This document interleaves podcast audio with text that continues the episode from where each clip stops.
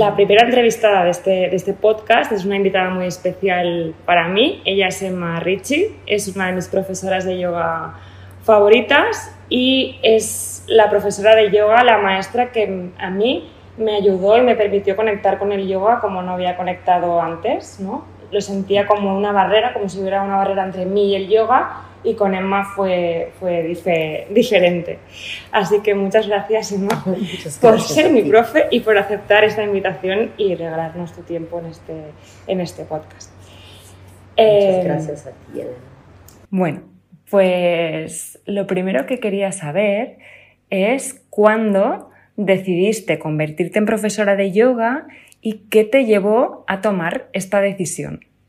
Yo, yo soy una persona bastante eh, indecisa por muchas cosas, como cambio de idea, eh, me equivoco, no lo quiero hacer, luego lo hago en otra cosa, pero um, por otras cosas soy muy, como, muy firme y cuando fui a, me invitaron a una, una clase, a un taller de Jivamukti con, con eh, esta profe que se llama Yogeshwari, que adoro y que sigue siendo referencia para mí muy importante en mi vida.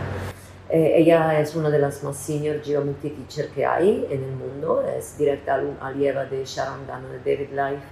Y también la, la, de momento, bueno, ahora ya hay muchos, pero al principio ella era la más mm, viajadora, viajaba mucho y como compartía esta práctica por el mundo y la encontré en Roma a un, un taller, yo iba ahí como completamente novata, las posturas me salían porque algo me salía, pero era novata en todo lo otro.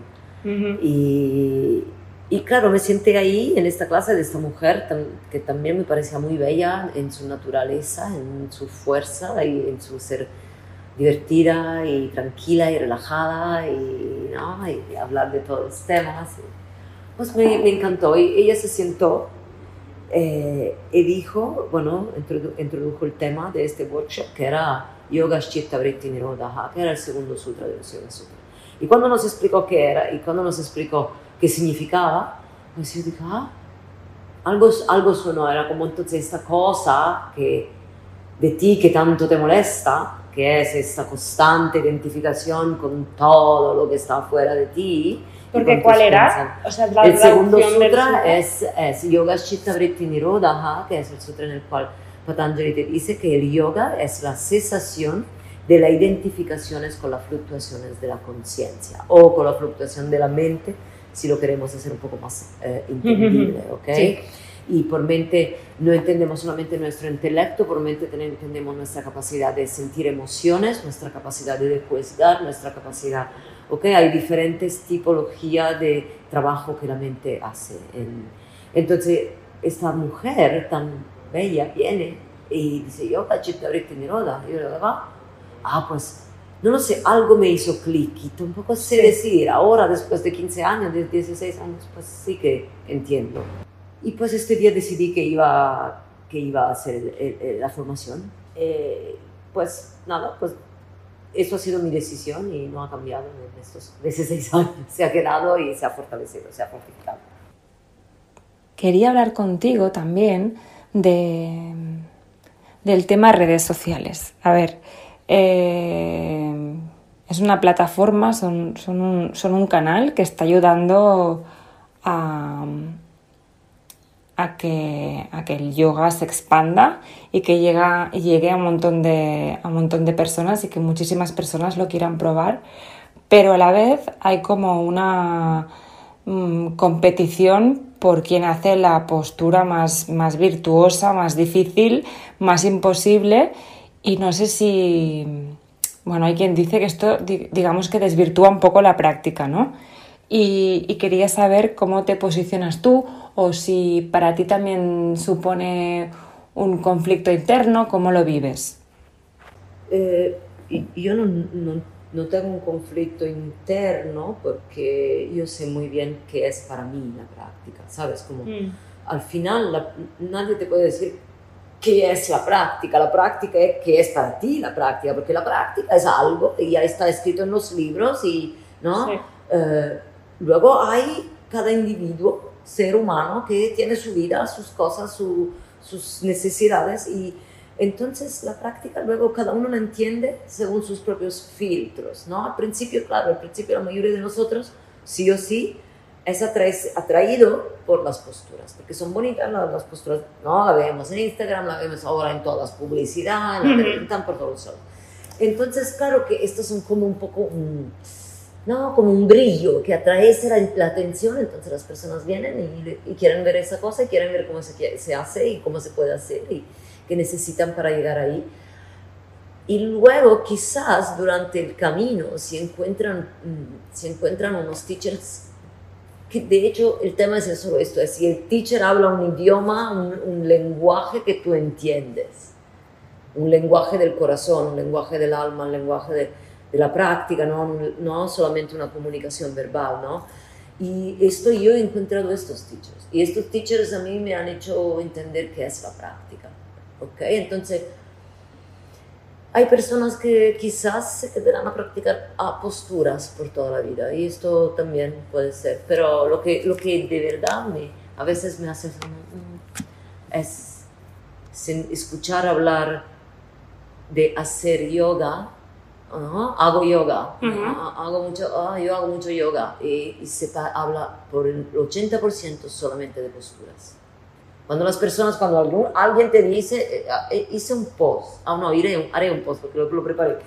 Cuando alguien te dice que ah, hago mucho yoga, yo siempre pregunto, ¿cuál yoga? ¿Qué haces? Ah, mucha asana no alcanza, no llega a las asanas sola. Si no le pones adentro, y si tú empiezas a ponerle adentro el yoga de verdad, si tú empiezas a ponerle las enseñanzas, si tú empiezas a ponerle, la, sabes, como las indicaciones que nos han dado quien ha pasado por estas prácticas antes. Y, um, el yoga es una práctica por la vida, es una filosofía de vida, la postura son una parte de esta cosa. Y son una herramienta. Son una herramienta que a quien le va bien puede utilizar. No todos, la mayoría de los yogis India no practican posturas. Practican bhakti, el yoga de la devoción, practican el estudio de las escrituras sagradas, practican kirtan, música, cantos devocionales, ¿ok? Uh, meditation, solo meditación. Y sobre todo el tema es que la, vida de un yogi debería implicar el abrazar un cierto código ético. ¿Sabes cómo? No podemos venir al MET y decir, y, yo eh, mm, como profe, por ejemplo, hablar de ahimsa, hablar de no violencia, hablar de satya, de verdad, y luego salir afuera del, estudio y portarme de otra manera. Mm, mm. y, y, lo que intento que llegue es que quien, quien viene a clase muy a menudo, ¿no? Hay personas que vienen, practican, lo que sea, y otras que son muy regulares. Por ejemplo, tú eres muy regular, vienes mucho. Entonces, mi, mi intención, o, porque a mí me ha funcionado y a mí me ha hecho bien, es, es, es de, daros una, un, trocito más de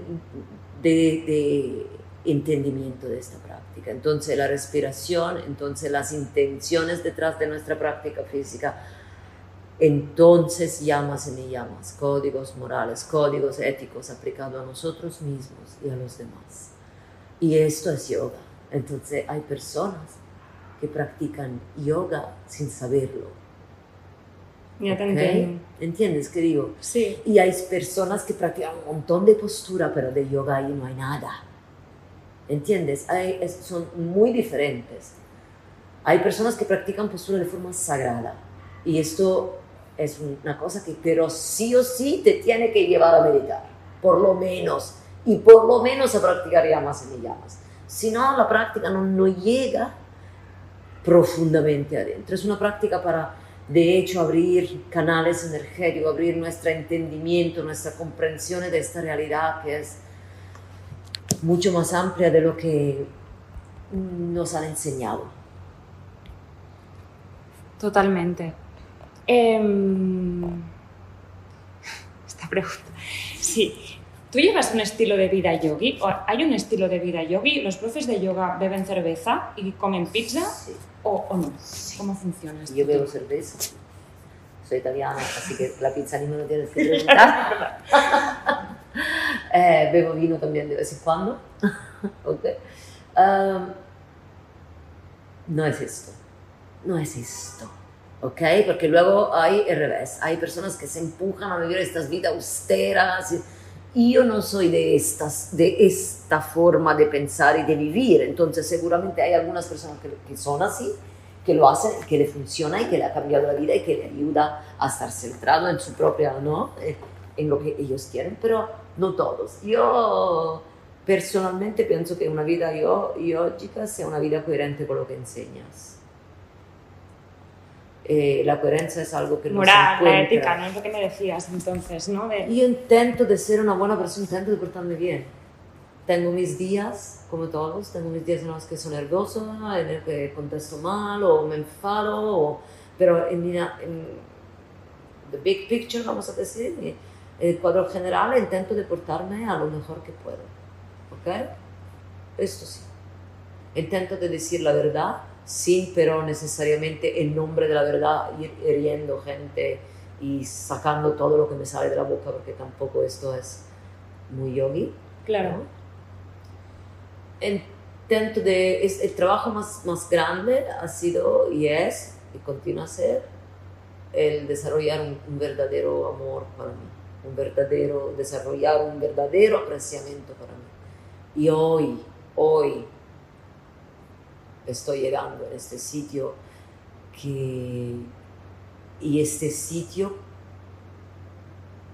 me ha cambiado en el sentido que hoy me doy cuenta de que nunca me he amado.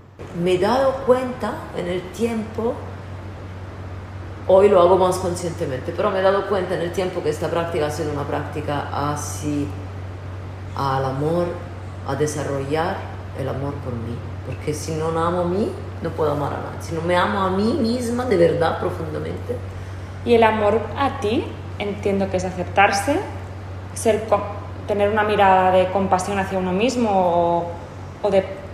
Bueno, diferentes de- cosas, diferentes. Por algunos, o- o, mi- a- amarse es hacer un poco menos. No, como yo que Es soy muy activa, muy... Es verdad. Para mí amarme es el trabajo, el, el trabajo psicológico que me implica quitarme con exigencias. Totalmente. Es el tranquila, puedes hacer menos, que no pasa It's nada. okay, ¿sabes?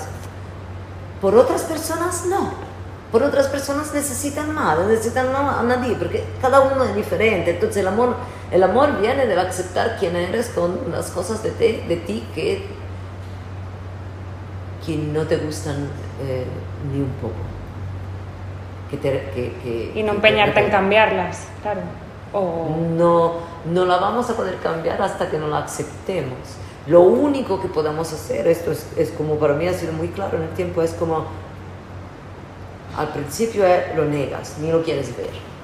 Después de un rato empiezas a crear espacio en tu vida para percibir. Entonces empiezas a sentir, ¿no? Ah, este mecanismo, esta cosa, estoy repitiendo este, este patrón todo el rato. Entonces, ah, mira, mira qué tonta que repite siempre el mismo. Y a un momento dado, esta cosa va a ser, ok, eres tonta por haberlo repetido, pero ok, eh, esto es tu, tu cosa, esto es tu camino, esto es tu aprendizaje. Entonces tensa, empiezas a hacerte más suave contigo misma, ¿no? A ser, a ser más suave, a, ser- a tenerte paciencia, Ujú. a decir, ok, ok, it's ok. Venga, va. O sea, venga, va, va, it's ok. Y, ¿Sabes? Y esto, aprendes a decir que no, ¿no? Ya es el gran No. tema este, ¿eh? Nos- a mí me pasa, me cuesta un montón. A mí también. Yo por el tema también con las clases, no sé decir que no. Tengo que decir que no, he tenido que aprender a decir que no, no, no puedo hacerlo. No lo puedo hacer, ¿por qué? Porque estoy cansada y necesito descansar. Claro. Para mí era como, ¿qué? Era una frase que yo no decía, no, que estoy cansada, necesito descansar, era una cosa que para mí no existía. Hoy estoy en un sitio en el cual me va bien, si estoy cansada, de descansar. Y también, ¿sabes? Como es, es un trabajo y los cambios nunca son grandes. Todos los grandes cambios no llegan de repente. Empiezan despacio, una cosa tras de la otra, una cosa tras de la otra. una cosa- y cada día, cada día, lo que haces cada día te va a cambiar. ¿Y qué te inspira? O sea, ¿cuáles son? ¿Es a través de lecturas? ¿Sigues teniendo tus maestros espirituales? Bueno, el tema de la inspiración al principio ha sido como un poco un tema para mí, porque yo personalmente, claro, nosotros podemos actuar exclusivamente a través de nuestros propios filtros, ¿ok? Es nuestra propia percepción de la realidad o de, de, lo que te gustaría ver en una clase de yoga, por ejemplo, ¿no? Entonces yo que soy una persona que se aburre muy rápidamente, con una mente muy rápida, me aburro, me aburro, es una cosa que siempre la misma me aburro. Entonces, entonces esto ha sido, no quería ser un teacher aburrido en las clases. No quería venir y repetir siempre lo mismo. Y repetir lo mismo. Entonces ahí, gracias a Dios, he tenido mis maestros que han sido, que nos han enseñado muy bien cómo mantener vivo ¿no? el interés, también porque tengo mi interés muy, alto en esta cosa. Entonces leo, escucho, escucho personas, um, eh, miro películas. Eh, eh, bueno, es escritura sagrada, a veces simplemente los hechos del día que pasa, hago conexiones. Um, la más grande fuente de inspiración uh, sois vosotros, sois vosotros alumnos. Yo siempre pienso la clase para vosotros.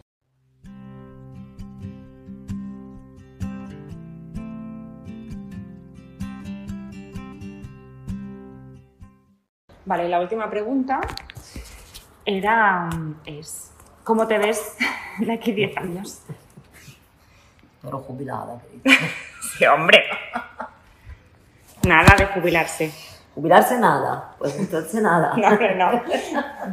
Um, ¿Estás en la India? No, guarda, la India, grazie, anche no. No, no iré de vez en cuando, sí, pero no. Yo, yo tampoco soy de, bueno, he estado, voy, me, la echo de menos, la amo, pero no, no, no va por ahí el camino, en el sentido, el camino es tu camino, tu vida, ahora, aquí y ahora. No tiene que ver con irte a cerrarte, ir a encerrarte en una cueva para meditar.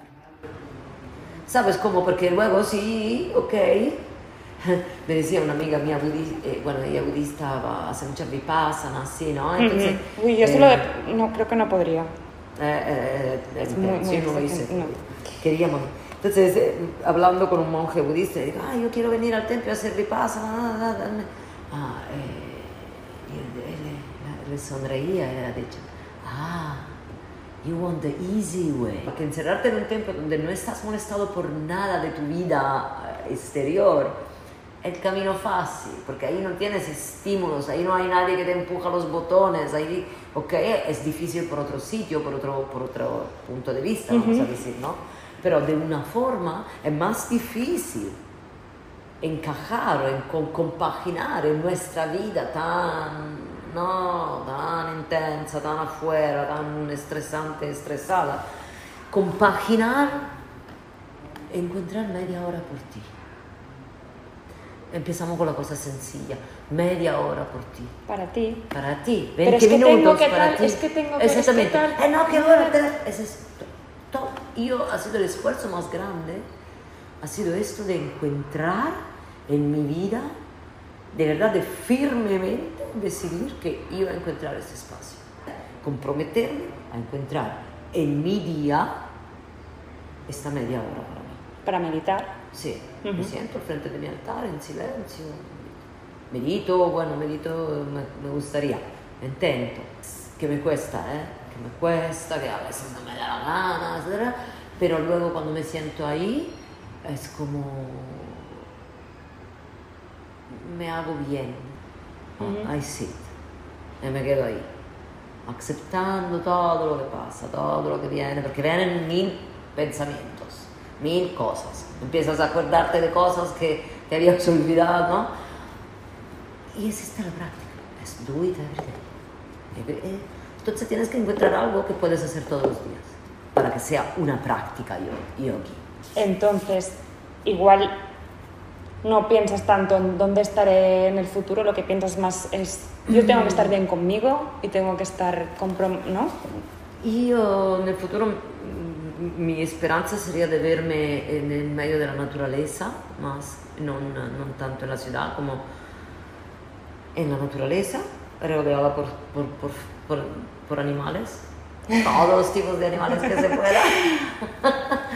y, y siguiendo, eh, seguir haciendo más o menos lo que hago de una otra forma, ¿no? Como me gustaría poder un día tener un sitio donde poder dar clase que sea mi casa, que sea un, ¿no? Es una idea, es un pensamiento, pero, pero sí que me veo con los animales viviendo en las afueras o lejos. Ay, sí, qué bonito.